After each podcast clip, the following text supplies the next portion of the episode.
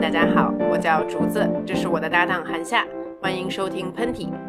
很荣幸的通知您，这档节目的两位主持人呢是两位来自北方的母狼。我们传播的内容主要是两位大龄剩女的心声，适合非典型女性饭后闲聊。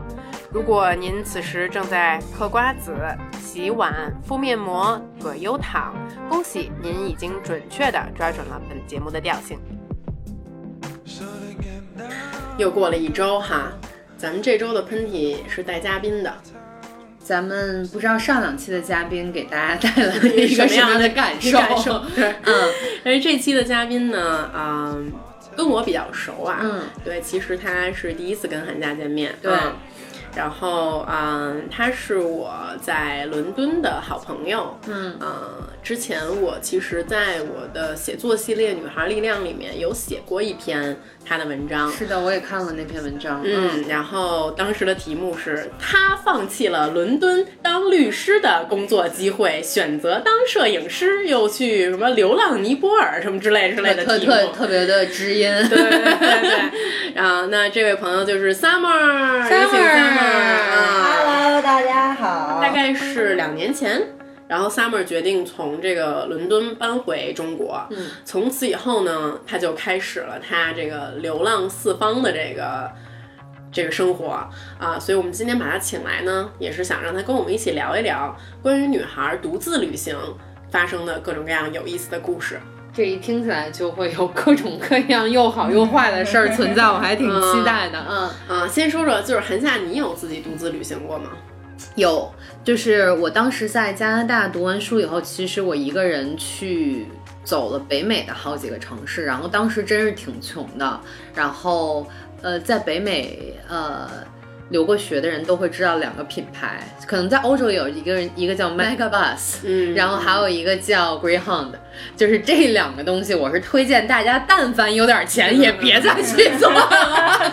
是那种是公交大巴吗？大巴，你没坐过 Megabus 吗？就经常用一磅就从伦敦就是可以开到世界各地。对于我这种有钱的女孩子，我真的没有太体验过。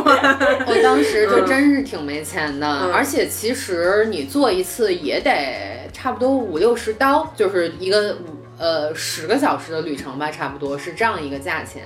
呃，当时我真的就是各种蜷缩在那个角落，然后它那个后面的厕所其实就是一个板上有一个洞，然后让你尿在那里边儿，然后我。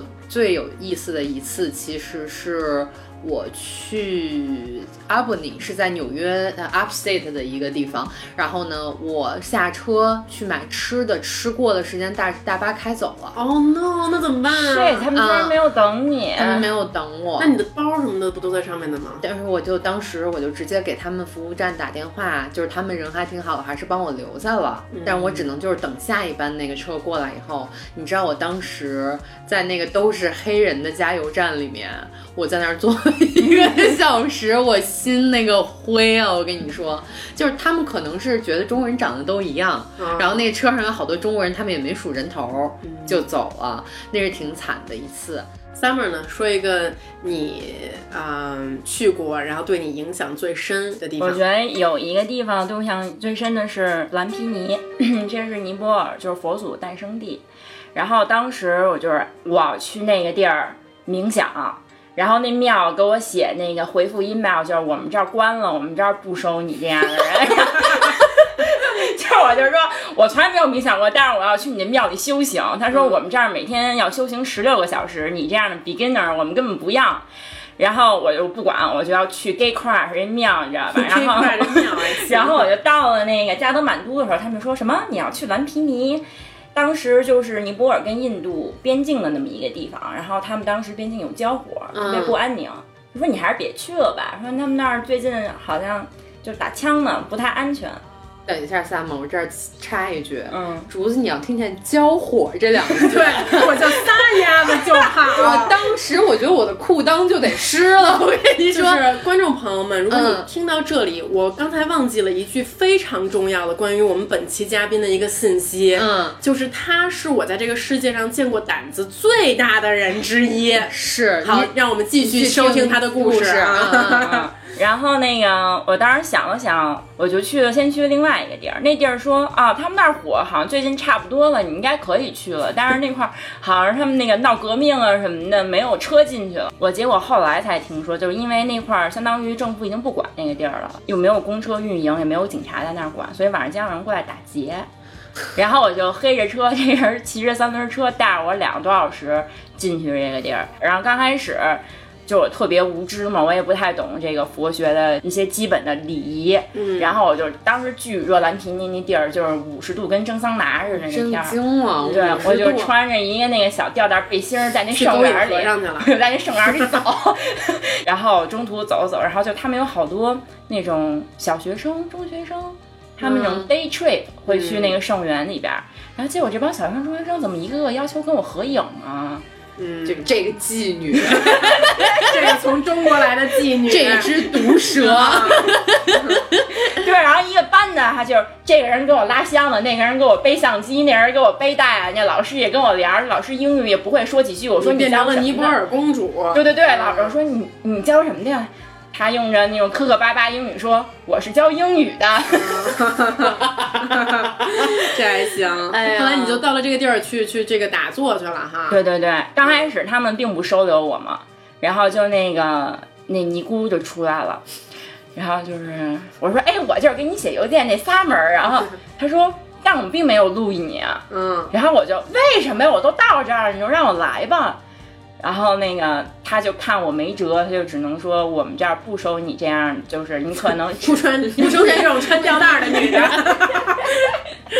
然后就是因为其他的就是我一进那庙就看其他人都是那种特别正经的，然后一看高僧，对，一看就是自己在家不知道练多少年了 那种，他天天听着印度音乐打坐。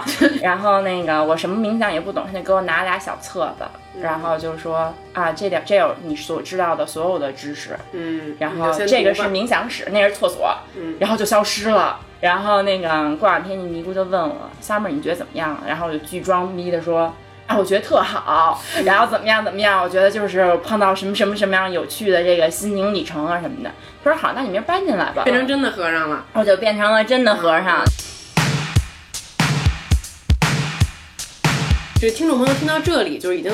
就是可以嗅到了这个女孩和其他的这个旅行者的一丝不同哈。我听到这个故事以后，我已经浑身鸡皮疙瘩都起来了，因为这里边没有一件事是是你会去做的，我敢做，我敢做的。嗯，从那个到加德满都这儿就已经，我我也是，就是我把他今天叫来的一个原因啊。那我就一直对 Summer 充满了一个好奇。嗯，咱们老说这个胆儿啊，这个勇气啊，你敢不敢？你觉得这事儿到底是跟什么有关？我觉得是跟。跟天生有关，也跟那个后天的阅历有关。嗯，就比比如说，你要是真的从一个天不怕地不怕的年龄就开始做这些事儿的话，你就发现其实也没那么严重。像我这种就是一直闷着自己，到一个点儿突然发现自己已经老了，就开始怂了。嗯嗯，那你你 summer，你觉得你你你是从小就胆儿大吗？嗯，我从小就胆儿大。还有就是，我我还想问你一个问题，就是你怕死吗？嗯，我觉得怕死肯定没有人说不怕死的，但是我觉得怎么接受这个死亡的态度是，其实是你可以决定的一件事儿。比如说，每次当做一些我觉得，比如像潜水这样的事儿，就是其实蛮容易死，而且我不会游泳，我对水有一种畏惧。嗯，大心想，操。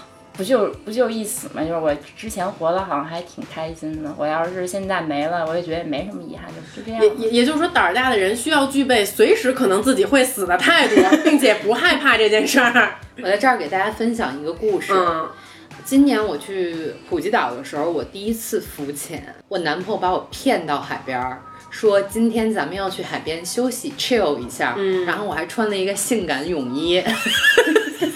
你想露没准露这两个字儿边儿，来一个 beach sex。呃，到了那儿以后，一个长得倍儿怪的一个法国人就递给了我一个泳镜，一个那个呼吸管儿，对吧？然后说你你潜过吗？嗯，我说 what？爸，我到那个时候才知道自己要浮潜，然后我男朋友就说，我今天就是要让你来。战胜一下这个心理。结果我游了十米以后，我吓到不行，我就像拼命一样的扒回海边，坐在海边开始撅着嘴掉眼泪。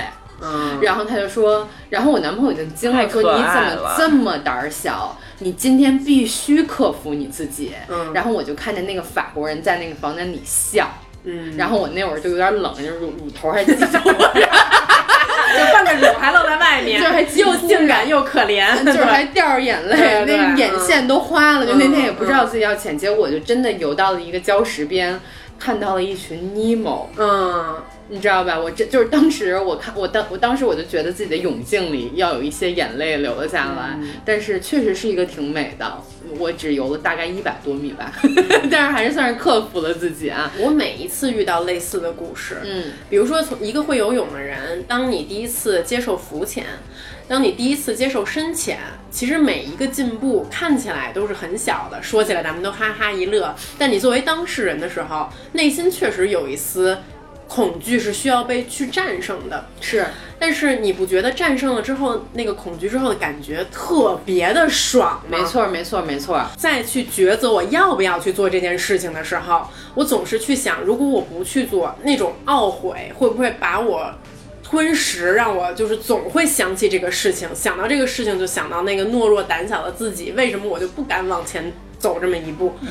没错，而且你那一天的那个懊恼就能把你毁了。我跟你说，你那一天，你那两天你就毁了，这就不是一个好事儿。我觉得，没错，嗯，而有的时候你就一咬牙一跺脚，可能你就发现这事儿其实好像也没那么恐怖，嗯，对吧？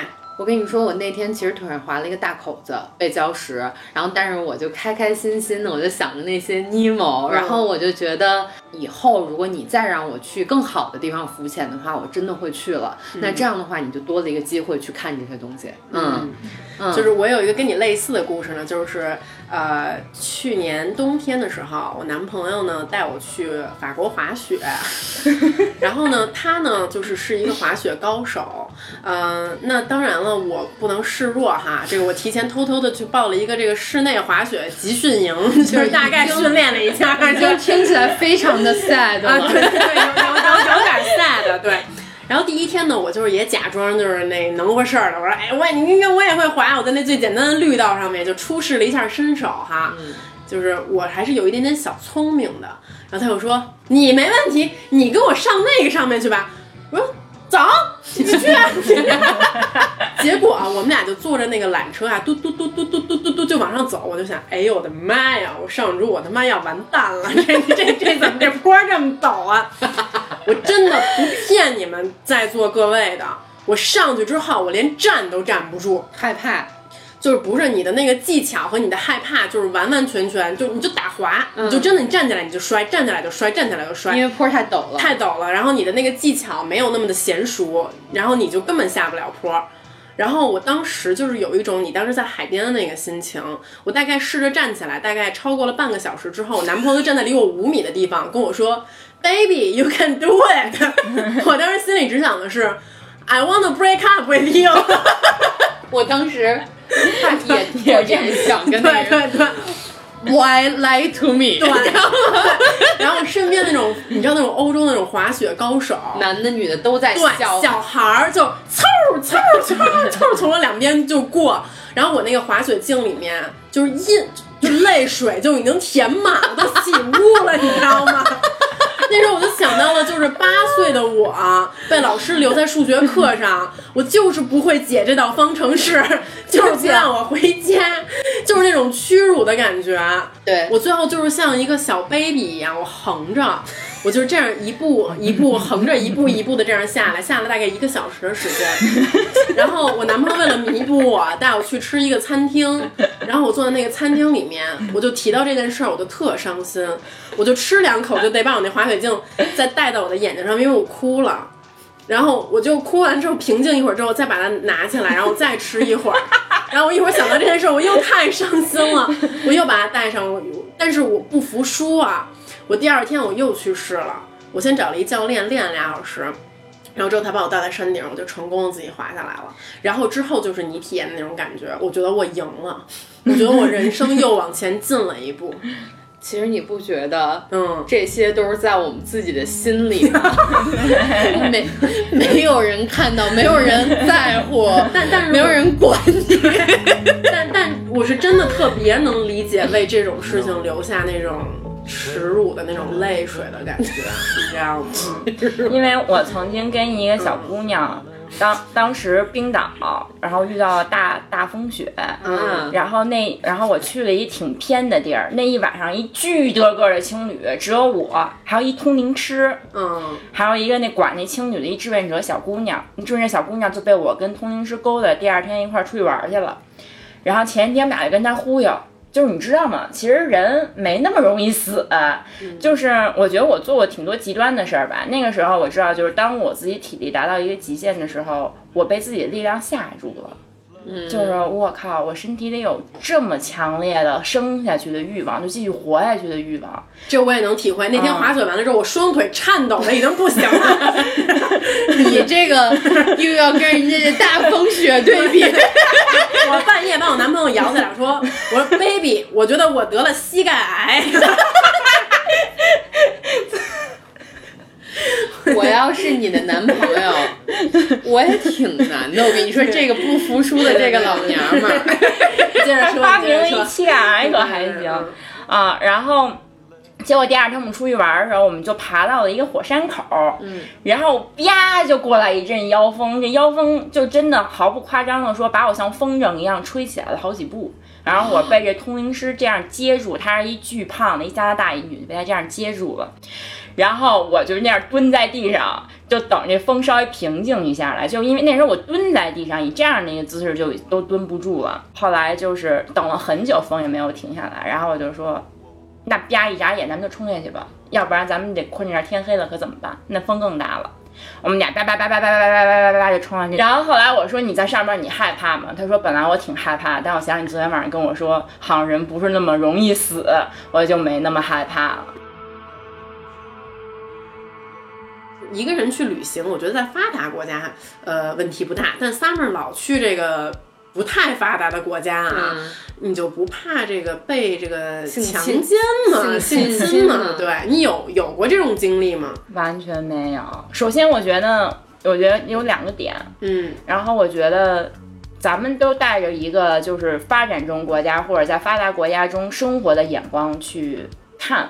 那些未发展国家，其实我觉得我去那些，比如像尼泊尔这样特别穷的地儿，我觉得它从某一种程度上比咱们发达。他们那种不发达，并不代表那样的人一定会饿。就是当那种越穷的地儿，那儿的人却越友善。就是我去的，就是尼泊尔那种山上，就是他们自己连房都没有，就这么一铁皮片儿这么耷拉下来，就。你想着走什么呀？你今晚上就睡我们家吧，就是我们给你吃，我们给你喝，你走什么呀？你跟继续聊，继续跟这儿坐着。我我这里再补充一个信息啊，Summer 作为一个独自旅行者，经常睡在陌生人家里，就就是就是真的是别人招待他不认识的人。第二点，我觉得就是，我觉得你身上得有一种正确的气场吧。这个我绝对没有，我身身上散发那种 来我来的气场。接着说，接着说。嗯、对，然后就是因为我觉得这其实也是一种心理，我觉得就是想犯罪的人肯定也是那种这事儿怎么容易不给自己摊上责任，怎么简单会去挑这样的一个对象去犯。那那你教教我们，你身上应该散发一种怎样的气场，怎样的眼光，才能给这种犯罪分子以这种不可靠近的这种往脸上抹屎？那你没有没有开玩笑，Summer 说一说，Summer 说，嗯，我没有特别绝对，因为我不敢打保票，我出去就一定会安全。虽然目前为止他住的啊，我都一直很安全。首先，我觉得，比如说我在巴黎，我就是当时住在一黑人区，嗯，然后我就天天跟那帮黑人一起吃香蕉咖喱，然后后来 吓我一跳，这有点重口味，吃黑人香下，你说。自从喷嚏开播以来，你这个 你这个女娃的这个思想是不是越来越 yellow？你说你好好反思一下你自己。你这是继续继续，嗯嗯对，然后后来我临走的时候，Uber 铺另外的一个那个法国人说：“哎，你住这儿是吗？”对，我说我住这儿，我房东他也特别喜欢非洲文化，我们天天还去那酒吧喝酒，跟黑人哥们儿们一起。他说，嗯，你住这儿应该挺安全，You look cool。他们不会就是看你这样，就是抢你这样的人或者怎么样的。然后我我遇到过一个六十多岁的一个背包客老奶奶，一个美国老太太，嗯我特服她，她曾孙女都有俩了。她六十岁的时候，人生出了一场变革，她就把自己所有的家产，她巨有钱，还有船呀什么的，全都卖光了，就剩下了一个行李包，她就走了，就开始在亚洲这种最穷没人去的地方玩儿。然后有一次我们聊天聊得特晚，我说：“哎呦，这街挺黑的，在尼泊尔又停电了。”我说：“要不然我跟我哥们儿送你回去吧。”他就这样很鄙视的看了我一眼，说：“Do I look like a victim type？” 嗯，就是散发一种，就是我不是善茬，你要抢上我，你就抢上事儿了，就是你可能我一下还能把你绊倒呢，就是这种感觉的。为什么 Summer 总是碰见这种特别酷的老太太？我在坐船的时候就碰见那种英国的一个老婆儿给我宣传她的一个邪教，叫海豚教。海豚教 就是你在晚上看着星空，你会突然看见一只 dolphin。然后我我男我男朋友特别恨愤恨的走开了，就留下我在那儿听了一个小时的海豚叫。有点可爱，我觉得这嗯有点个叫可啊，爱，有继续讲，就这个，我嗯。特别我特别特别羡慕这种嗯。老太太这种人，就她真是嗯不练。literally don't give a 对 fuck 对对，嗯，还有一个故事，我觉得 Summer 你要给我们讲的，就是他呀跟着一个威尔士的老头儿，他在路上认识的。跟老头儿好啊，，他他跟那老那老头儿就是看他这样，就说你这个北京小娃儿，你挺胆儿挺大呀，嗯，你敢跟我去航海吗？这 Summer 件事儿说我要先跟观众朋友澄清一下啊，这你从嗯竹子这儿嗯听到的八卦，你只信百分之五十就行。这跟我当时说他的跟他说的那段原话，这一个相似的字儿都没有。大概是 something like that 吧，那威尔士北京小孩儿，就是威尔士老头儿突然变成了一个北京老大爷。哟，你这北京小孩儿，没有这这老头儿啊，是我在尼泊尔做志愿者认识的。嗯，就是那时候我们在那种最穷的地方睡大通铺，就结出来那种友谊，就是真的觉得这人就跟我爷爷似的，嗯，嗯，就是特别亲密那种关系。要不然你要跟一个就在路上碰上那种那老这样的老头儿去航海，还是挺危险的。所以我建议听众朋友们不要去跟路上的老头儿一起。稍微有一点点浪漫，听起来。他是他的家就是那艘船，他是活在就是希腊的一个这个小港口，他是活在天天在不同的岛上。这是我觉得这老头儿吧，可以说是我遇见的最具有冒险精神的一个人。就是竹子刚开始说他我是他认得的最有冒险精神或者胆儿最大的人，其实我觉得我是在我认的那群中里边胆儿比较怂的一个人。那我跟韩夏就是什么？咱们不要轻易去结识那些人，对咱们的自信打击实在是太大啊！我觉得嗯。如果在自然界里面对比的话，嗯。这些人就是一些黑豹，我就是我就是一只蟑螂，蟑螂还挺打不死我的。那边就一只蠕虫，你真的就是一只小白兔啊，对，真的是，我是一只小鸡，小鹌鹑。嗯，接着说，嗯他是五十九岁的时候，他得了一场癌症，然后他就是把这个腋下淋巴什么全切了之后，五十九岁啊，丫就决定去爬珠穆朗玛峰去了。他每天都会给我严密的计划一系列的冒险过程，我跟那儿天天就给我累的呀。就是他早上起来四五点钟先给我摇醒，嗯，三妹儿别睡了，你这只猪，就是那个现在天气巨变，大海浪已经要来，咱们要逃跑。啊，对我四五点钟就啊，我也就是这种反应。然后呢，他说你先去前面把那个锚给拎起来。当时那个船就已经这样来来回回的摇，就已经走不了了。嗯我花了好几分钟在他那小船上，才从小船的船尾走到船头，把那个锚就使劲这样往外拉。然后期间过来几个大浪，整个就把前船前面小半头给弄下去了。然后我整个都湿了。对，穿着睡衣就已经湿了，然后好不容易湿哒哒的，很颓废的回去，然后这老头儿这样拍拍我肩膀，你早上的娱乐活动已经结束了，去旁边坐着去吧。他就是，就是他这些事儿他都可以全部自己完成，但是他是一种你来我就要带你体验，要挑战你。嗯嗯，海浪大到一定程度的时候，我们就没法出海了，就只能在一个比较就是安全的港口等着。他等着他也觉得无聊。他说：“哎，Summer，今天咱们来做一项有意思的活动。你看我这船上那桅杆，就五米高的那个，你爬那顶上去。”哎呦喂！我然后那船还在那个那个安静的港口这样来回，就是还是挺剧烈的摇着。我说：“偏得今儿吗？”他说：“对，就今儿。”然后他给我一系列就是我无法。就拒绝的理由让我一定得能爬上去。他给我做了些基本的安全措施，像攀岩那样的绳子的一个安全措施。但爬上我站在那儿，我就不下来了。太好玩了！为什么呀？就是你站那儿就爽，是能看到特远的地儿吗。不能看，就是因为你会跟着这个船，同样你也会摇，而且就是你跟那儿就是站到一个完全不同的一个高度去看你周围的东西，整个视角都不一样。然后在那里的风就是一种你从来没有体验过的东西。我觉得我对那种。而且就是我以前特别不敢做的一件事，就是他如果不 challenge 我，我自己可能不会去做这样一件事。今天跟 Summer 这次聊聊天，虽然我们是第一次聊天，对我的人生进行了一次重大的洗礼。我觉得，如果说把这老头安排给我的话，我不是精神分裂。就我不知道大家有没有看过一个电影叫《甲方乙方》，里边有一个男的被关进一个村儿里边。你就变成那个了，最后那就是我。呃，我还有一个比较关键的问题想替这个听众朋友们问一下啊，就你去了这么多地方，那你肯定也有一些就是这个相貌不错的这个男游客哈，男背包客啊。你知道会有这样的啊？对我主要是替我主要是替这个听众朋友们问的啊，对对对，有有一些观听众们非常想知道，这个你会有这个旅程中的艳遇吗？我觉得就这么一一句话啊，就是你要是一个女孩独自旅行，就 T M D 的不可能没有艳遇，听见没有，女同志们？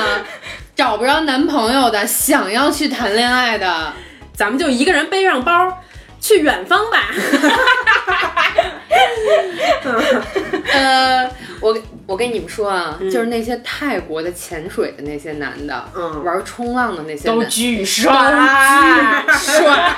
我有的时候像我这样一个怂包，我不知道你们有没有看过那种，就是大街上以前《我爱我家》里边有一个老妇戴着假发去跟踪人的那一集，我就特别像那个形象。那会儿 就在那儿，哎，看看这个男的，虽然我什么都不敢干，但是我非得站在那儿看，就真的太帅了，真的巨帅，而且就是那种，哎呦。看的那样一个性感，然后从水里出来这六块腹肌不需要练，天生的就天天在海边那样能出来，而且就是。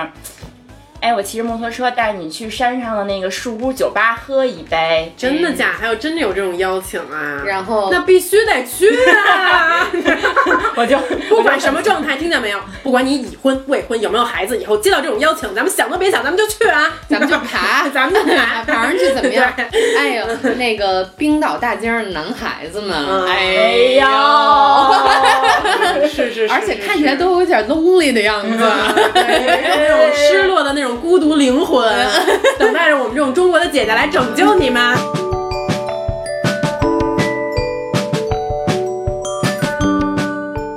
行，今天非常的感谢 Summer 来跟我们聊，咱们今天也聊得贼开心，然后也让我对自己的胆小有了新的认识。也许今年我要给自己的一个目标，就是要回到那个岛上，跟那个中国团 一起下水。但如果说真的啊，就是，呃，就是我我我觉得韩夏的勇敢是一种不一样的勇敢，他可能在旅行这件事上比较谨慎，但是就是，对，但是你你也有自己很勇敢的地方，你这拍起节目来，谁要敢挡你的道儿，像你拍的东西你没拍着，你这可横呢，你那时候 多勇敢啊！对，所以呢，我就是说。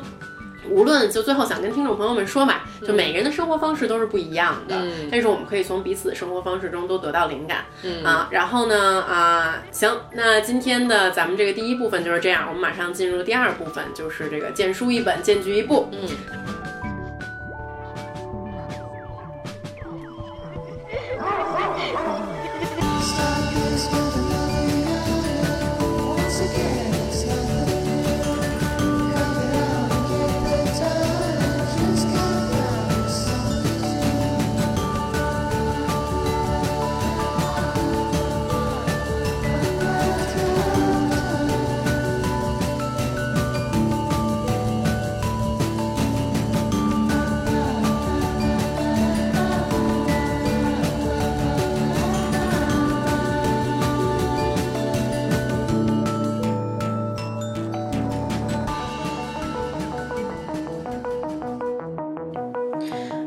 跟 Summer 聊完之后呢，我们还是难免要进入我们这个啊，荐书一本，荐剧一部的这个单元啊。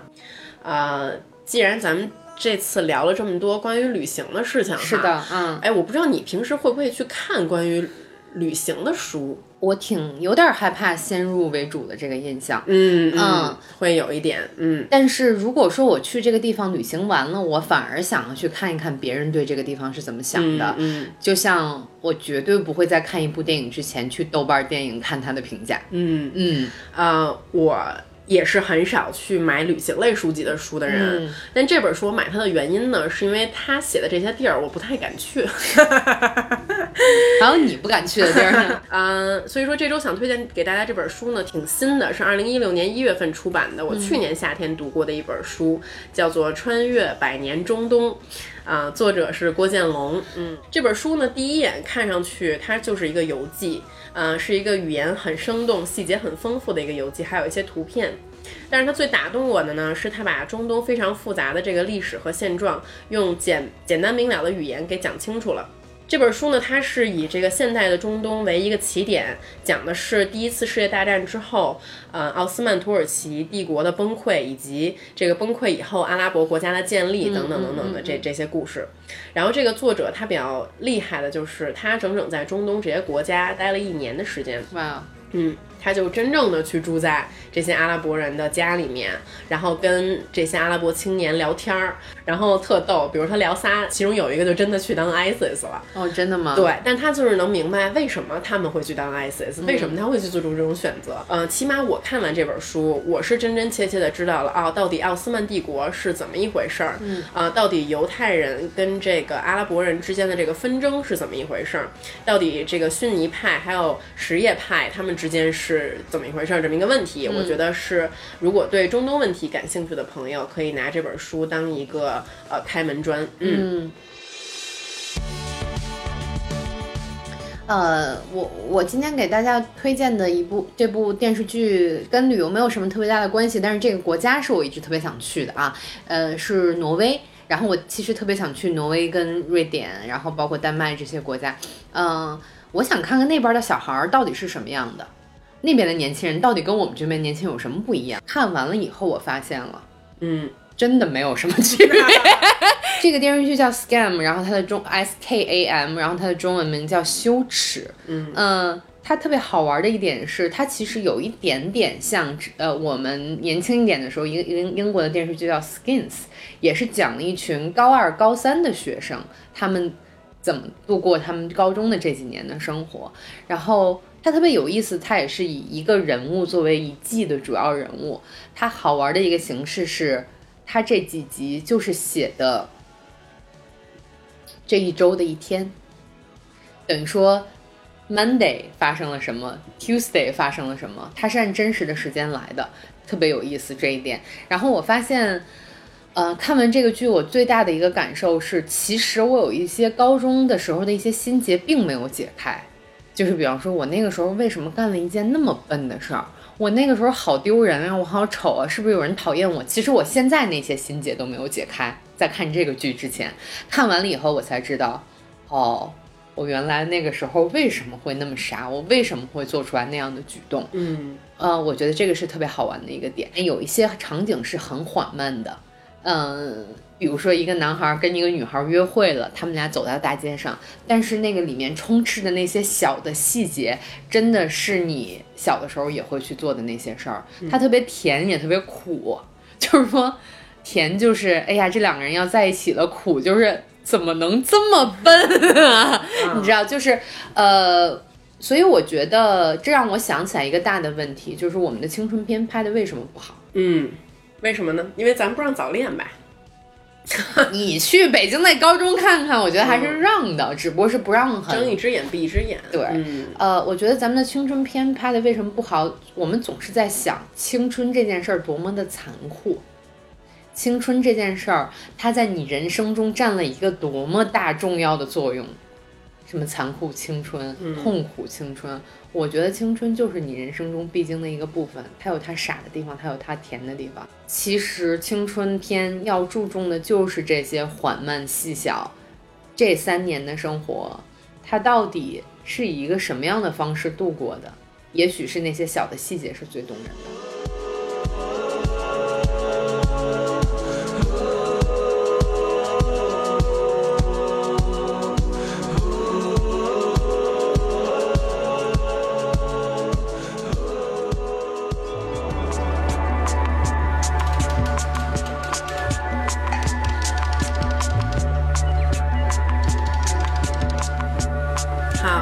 首歌曲听完了之后，咱们进入今天的这个五问五答啊。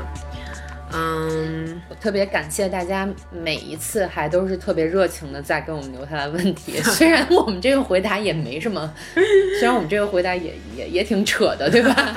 也欢迎每次大家在这个广播之后继续给我们留问题啊。嗯嗯，这第一个问题其实跟咱们今天讨论的有一点点关系。这个网友问咱们说，怎么看待朋友之间的占有欲？你对朋友有占有欲吗？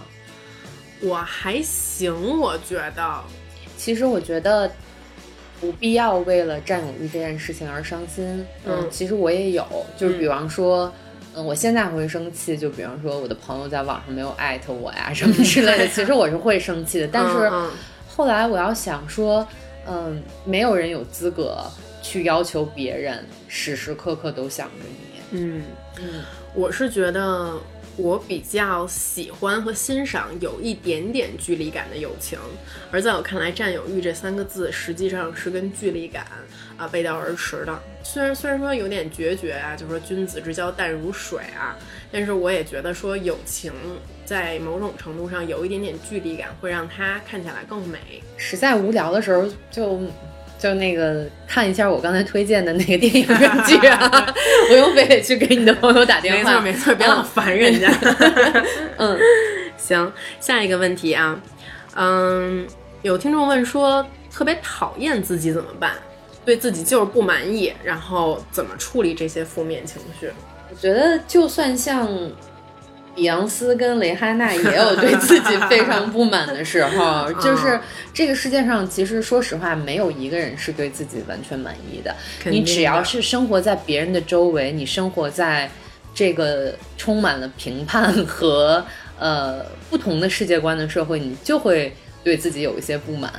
嗯，但是怎么处理这些负面情绪呢？我觉得啊，真的要发挥一点点阿 Q 精神，就首先意识到人无完人，然后再意识到自己身上的这些毛病，可能蕾哈娜也有。比如说，当你剃腋毛的时候，难道蕾哈娜就没有腋毛吗？难道比昂斯就没有肥胖纹吗？就是的，你去看一看卡达珊那个屁股上的那个妊娠纹，对不对？你那时候心里也会舒坦很多。另另外，其实我还有一个就是对自己不满的时候，其实我我会去看社会新闻哎，啊就是我真的会去看有一个网站，我经常看就 Guardian 嘛，嗯就我去看，我就说妈呀，我这个问题跟人家那个世界上的问题 相比起来也太 JB 小了，我就觉得，嗯，这个确实是一个好主意。嗯。对，当你看到那种哎呃 Facebook 上热传的叙利亚小女孩怎么过生日，不知道你有没有看过那个视频的时候 我现在眼泪都快流对，出来了，然后，然后你就突然意识到，我居然还健康的生活在一个非常和平的世界和社会中，这是一份何等的幸运！嗯我还看《动物世界》，你知道吗？嗯就我我我在看到那种动物大群的动物在迁徙的时候，我就觉得这个世界是不是围着你转的？嗯，同时在看到，比如说一只狮子在杀戮另外一只，呃，小小小的梅花鹿的时候，你就突然觉得，哇，我作为人类，起码没有被杀戮，我这这是非常的幸运，所以就突然觉得对自己的这些负面情绪会稍稍得以缓解哈。我觉得咱们俩嗯完全跑题了，下一个问题。这个有点意思哈。第三个问题说，如果能跟你们的男朋友互换角色一天，你们想干什么 L U L U 一次，？L U 几次？每隔一个小时 L U 一次。L U 到呃这尽人亡。还我觉得可能，哎呦喂，我会想去，我会想去泡妞儿哎。我觉得我会想去潜入他们的内部聚会，然后听听这些男的都到底在聊什么。因为我经常发现我男朋友跟他的朋友之间就巨无聊，他们不聊女生，他们也不聊恋爱的事情。那他们聊什么呀？他们就聊，比如说他们去哪儿玩了，然后他们呃打哪个游戏，然后看了哪个电影，或者说就是聊政治啊、新闻之类的。他们觉得。就是跟聊跟女生有关的东西，特别的 pussy，你知道吧？就是特别娘娘腔。男生真太无聊了，生活。对，就是他们属于，如果他们被一个女生甩了，他们就会轻描淡写的跟他哥们儿说：“嗨，哎，就就先分了呗，对吧？”然后，但是私底下自己开着车到立交桥下面，然后下着雨，自己在车里哭的不行不行的，太惨。哎，我知道我要干什么了，嗯，我要剃一个秃瓢。因为我就想知道夏天的时候剃一个秃瓢是什么感觉。不，这里面是你跟你男友互换，你得把胡子给剃了。他，哎，他刚，我就是他已经剃了一个圆寸，就是我特别想知道剃圆寸是什么感觉。可能我会把我全身体毛全给刮了，嗯，然后等我们互换结束之后，我男友回到他自己的身体，就发现自己变成了一只天鹅。哪儿都关啊！但你觉得他要变成咱们了，他们会干嘛呀？我觉得他们会，其实我觉得男生还是挺喜欢动手的。他们是不是会天天在家梳小辫儿啊？你觉得？我觉得他们会立刻出去找人，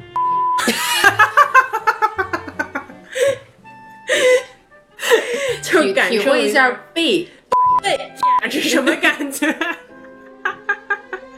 不好意思，这位提问的朋友，就是我们这问题又又又跑偏了，对吧？嗯，好好，咱们来说第四个问题啊，这个比较正经一点儿，就说，呃，这位听众说如何理解情商，怎么正确使用？我我从小生活在一个特别不世故的一个环境里，我父母也没有教我说怎么去对待别人，我觉得我的为人处事的道理全都是自己后来，呃，摸爬滚打着学会的。但是我在想说，如果你把情商，就这个问题是你觉得情商怎么利用才对？我觉得只要是情商特别高的人，都没有特别去想着怎么利用这件事儿，他是很自然的做出来对别人好的一些行为。你觉得呢？我觉得，嗯，最好的利用方式就是，呃，换位思考吧。啊，然后只要能站在别人的角度去想问题，然后很多问题也都是最后迎刃而解，能为你自己所服务。嗯，最近很流行一句话叫呃，if you have nothing to say, say nothing。嗯，但是后来我我觉得我想了想，我在后面又加了一句话，if you have something important to say, say something。嗯，但就是这两句话，我觉得都是需要的，就是重要的事情要说出来。不 nice 的话就不说了。他们想问咱们说，你们俩什么时候想生孩子呀？怎么个养法呀？你想过这个问题吗？我想过，嗯，但是想的很浅，嗯。你会怕自己有一天生不出来吗？怕，嗯。但是其实说实话，我妈要我要的也特别晚，所以我我我倒不是特别特别担心。其实我更担心的是怎么养这个问题。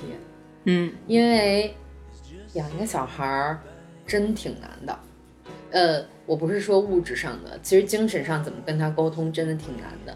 比如说，我们经常会把自己的想法强加到父母、强加到朋友、强加到周围人的身上。那也许对你的小孩来说，怎么不去强加自己的想法到他身上，又正确的去指引他，真是一个挺难的事儿，你不觉得吗？对，我是。没有从身边太多人身上 看到这个正面的希望，总是觉得就是小孩儿，你对他的付出和你得到的收获是不成正比的。当然，你要说这是一种无法用这种形式去计算的那种无条件的爱啊。但我同时也挺羡慕有一种关系，就是能跟你的孩子成为朋友。嗯嗯。什么时候我觉得我有能力和有自信去交这么一个自己生出来的朋友，那我觉得我可以呃生小孩了。但是我在想说，要不然等这个小孩什么十六七岁的时候，我说哎，那个。韩强，韩强，我这儿有五万块钱，你拿着，你自己爱爱去哪儿去哪儿。你就给五万，你也忒抠了，人还以为你要说给五百，给五万，五万块钱自己去哪儿吧。嗯。嗯，韩强，韩强还行，人其实是一混血儿，叫 George，你看中文名是韩强。今天这个五问五答就是这样啊，今天别够快的，对对。然后呢，呃，Summer 呢，刚才在这个旁边儿，呃，看了一会儿书，玩了一会儿兔子，嗯，来跟我们一起做一个最后的呃结尾吧。嗯，第一次来做客我们这个节目，觉得开心吗？挺开心的，但是我刚开始来的时候其实挺紧张的，真的假的？因为我没找到你们这节目下线在哪儿。我发现很多来宾怎么都这么说，不是，就是我们的来宾就分几种状况，就比如说这个超小米吧。一来之后也不知道是不是也也是有一点点紧张，嗯，就这个黄段子就是已经黄到了我跟韩夏都已经有点接不住的状态，对，好像很多来宾都觉得我们的节目十分的没有下限，嗯，这是怎么回事？韩夏，我觉得你得好好检讨一下你自己，这 你不需要你自己检讨一下吗？我特别喜欢一个评论，在我们喜马拉雅的页面里有一个听众朋友说，韩夏简直就是竹子的手工刹车呀，我怎么了我 Why？为什么是要检讨我自己？我说什么了？哎，反正我们大家都都大大家一起检讨，包括我们的听众朋友啊，你们在那嘎嘎乐啊！你说你们这个，我也不知道你们想到了哪儿去啊？有的时候我们都是很单纯的啊，就比如说这种什么跟黑人相交，吃跟黑人一起吃香蕉。人家就是单纯的跟跟人一起吃香吃香蕉 而已，咖喱。我也是喷嚏的热心观众之一，所以听众听众嗯，热心听众之一，所以特别开心。然后我觉得，我如果把我搁到二十多岁的时候，有一个像这样快三十二、二十七八岁的两个大姐姐，这样真诚，然后用他们的正能量。在特别真心的做这样一件事儿的话，我如果二十岁的时候能听到这样的节目的话，我会觉得特开心。对，会对我整个的对未来人生的计划有一个完全不一样的一个改变。真的吗？真的太好了！但是也有听众朋友在底下留说，声太大，听五分钟就关了。有人说你们怎么乐得这么欢实，耳朵都聋了？那你就别听了啊，赶紧给我关了。行行，今天的喷嚏就是这样的 啊！谢谢大家一直一，谢谢大家一直一直支持我们。然后呃，下一集我跟竹子会有一个全新的方式跟大家来录这个广播。嗯嗯，我们现在先不剧透，嗯，但是下一期你们就知道了。嗯，好，那这期就是这样，祝大家下周愉快，拜拜拜拜拜拜拜拜。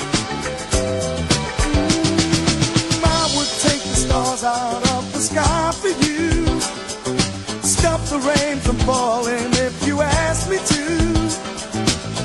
do anything for you, your wish is my command.